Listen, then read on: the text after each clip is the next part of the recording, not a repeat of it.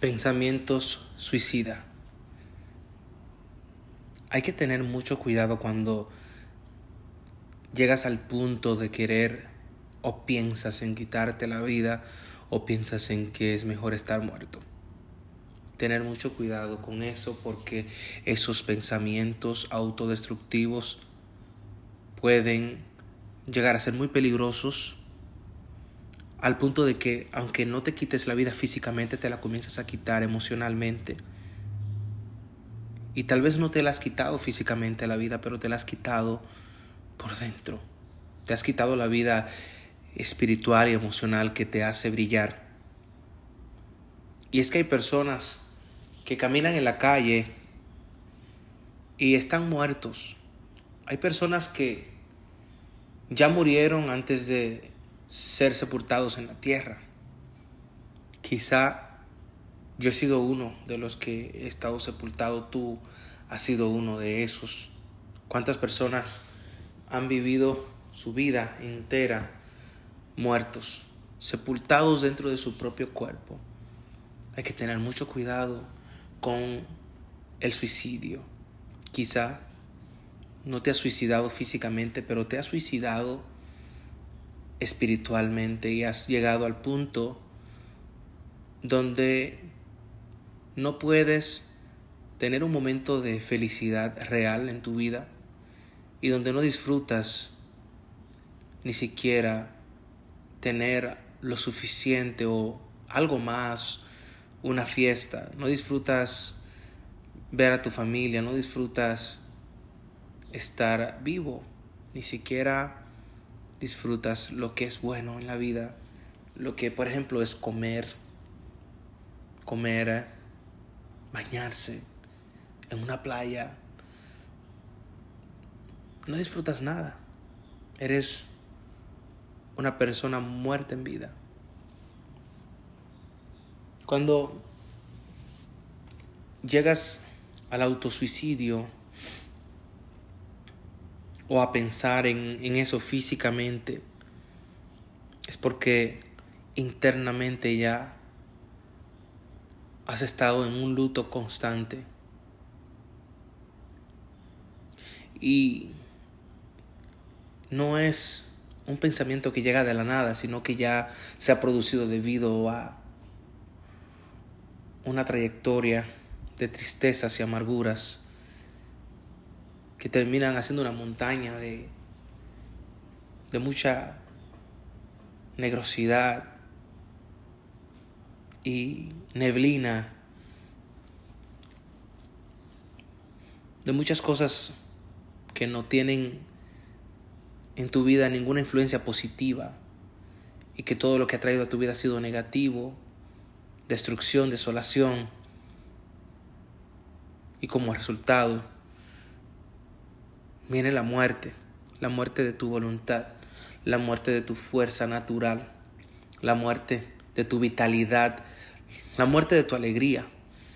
Qué fuerte cuando es tan invasivo aquella nube negra que se hace como parte de tu vida. Cuando dices, ya no quiero vivir, ya, ya prefiero morir, anda y quítame la vida, Señor. Y piensas a veces, si, si Dios no me la quita, me la voy a quitar yo, me la voy a quitar yo la vida.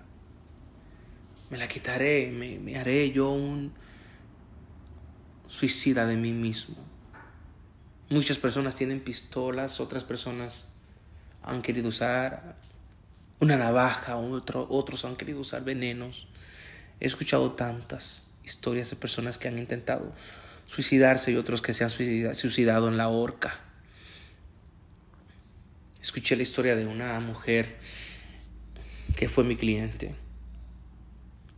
donde su, su marido se suicidó ahorcado. Ellos vivían una relación muy confusa Y él estaba tan confundido con ella, creía que no la llenaba. Ella me contó su historia tan oscura,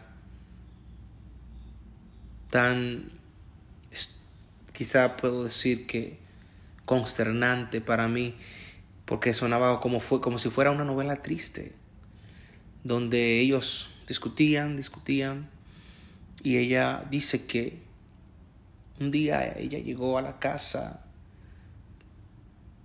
y lo encontró ahorcado. Él sentía que no la merecía. Él sentía que ella era más que él. Ella trató de hacerle entender a él que ella, ella lo amaba, que ella lo quería, pero él no lo entendió. Y terminó suicidándose como, como ya el tranque de que el jaque mate, no entiendo, no le creo. Por lo tanto, para no seguir con la realidad que él se había creado dentro de sí, la lucha que tenía, se suicidó, se rindió. Y es un acto de cobardía no enfrentar la vida como está. Así que si has pensado quitarte la vida es porque tienes cobardía y el, el Señor te dice, no te he dado espíritu de cobardía. Te he dado un espíritu para vencer el temor, para vencer el miedo y todo lo que se ponga en tu frente. En la vida, nosotros no tenemos el derecho de quitarla, ni a otro ni a nosotros. Si usted no puso un objeto o compró un objeto o un regalo o una propiedad, cualquier cosa que haya comprado, eso no es suyo. Usted no compró su propia vida. Entienda eso. Su vida le pertenece al Señor. ¿De dónde nacen estos deseos de quitarte la vida?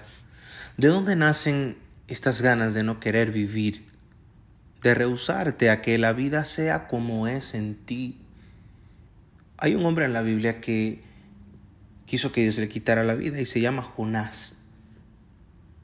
Dice la Biblia que Jonás, en el versículo 3 del capítulo 4 de, de su libro, dice, y ahora, oh Señor, te ruego que me quites la vida, porque mejor me es la muerte que la vida.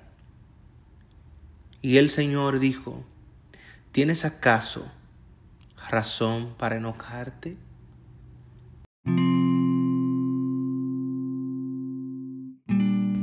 Jonás, Dios te llamó, Dios te encomendó personas para que vayas a hacer una obra. Dios te dio un don, te dio un mensaje, te dio una palabra. Te encomendó algo, pero tú no lo has hecho. Entonces, resultado de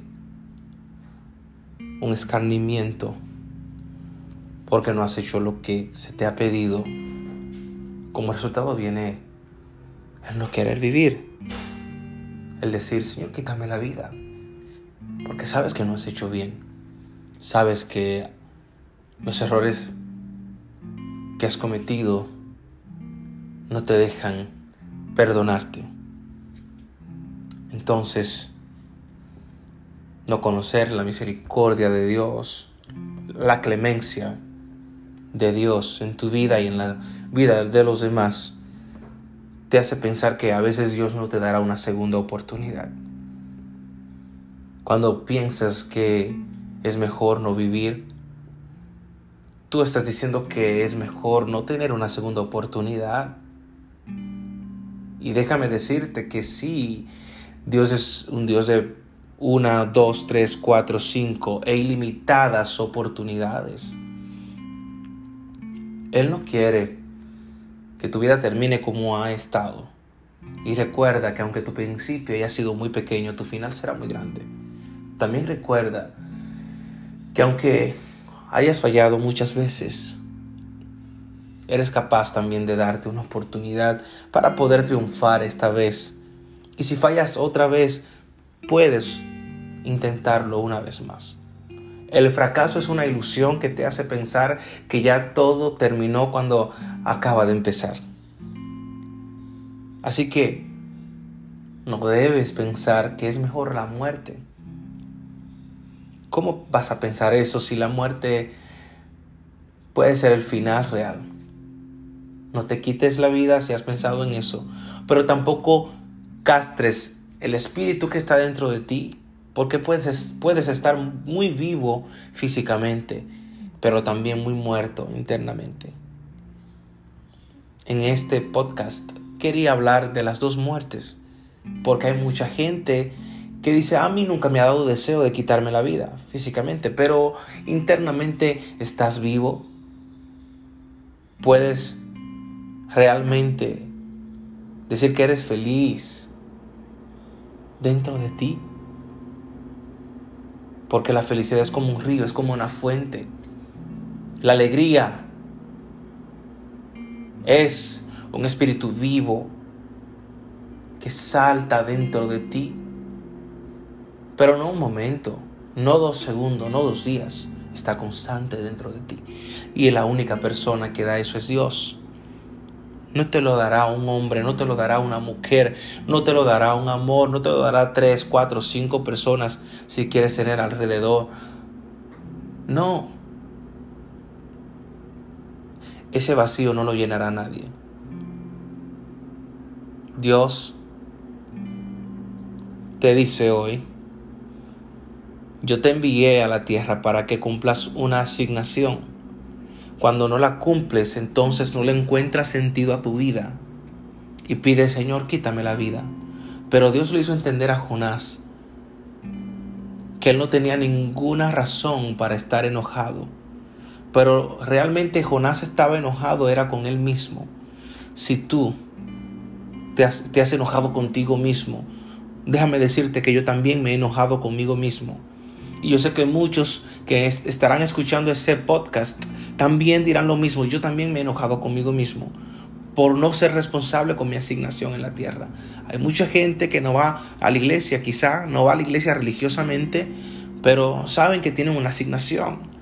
Y precisamente puede comenzar en la iglesia para poder salir al mundo después a cumplirla. Y no te estoy hablando de religiosidad, te estoy hablando de Dios, el hombre que es su creación. Te estoy hablando de la palabra que fue inspirada en Dios.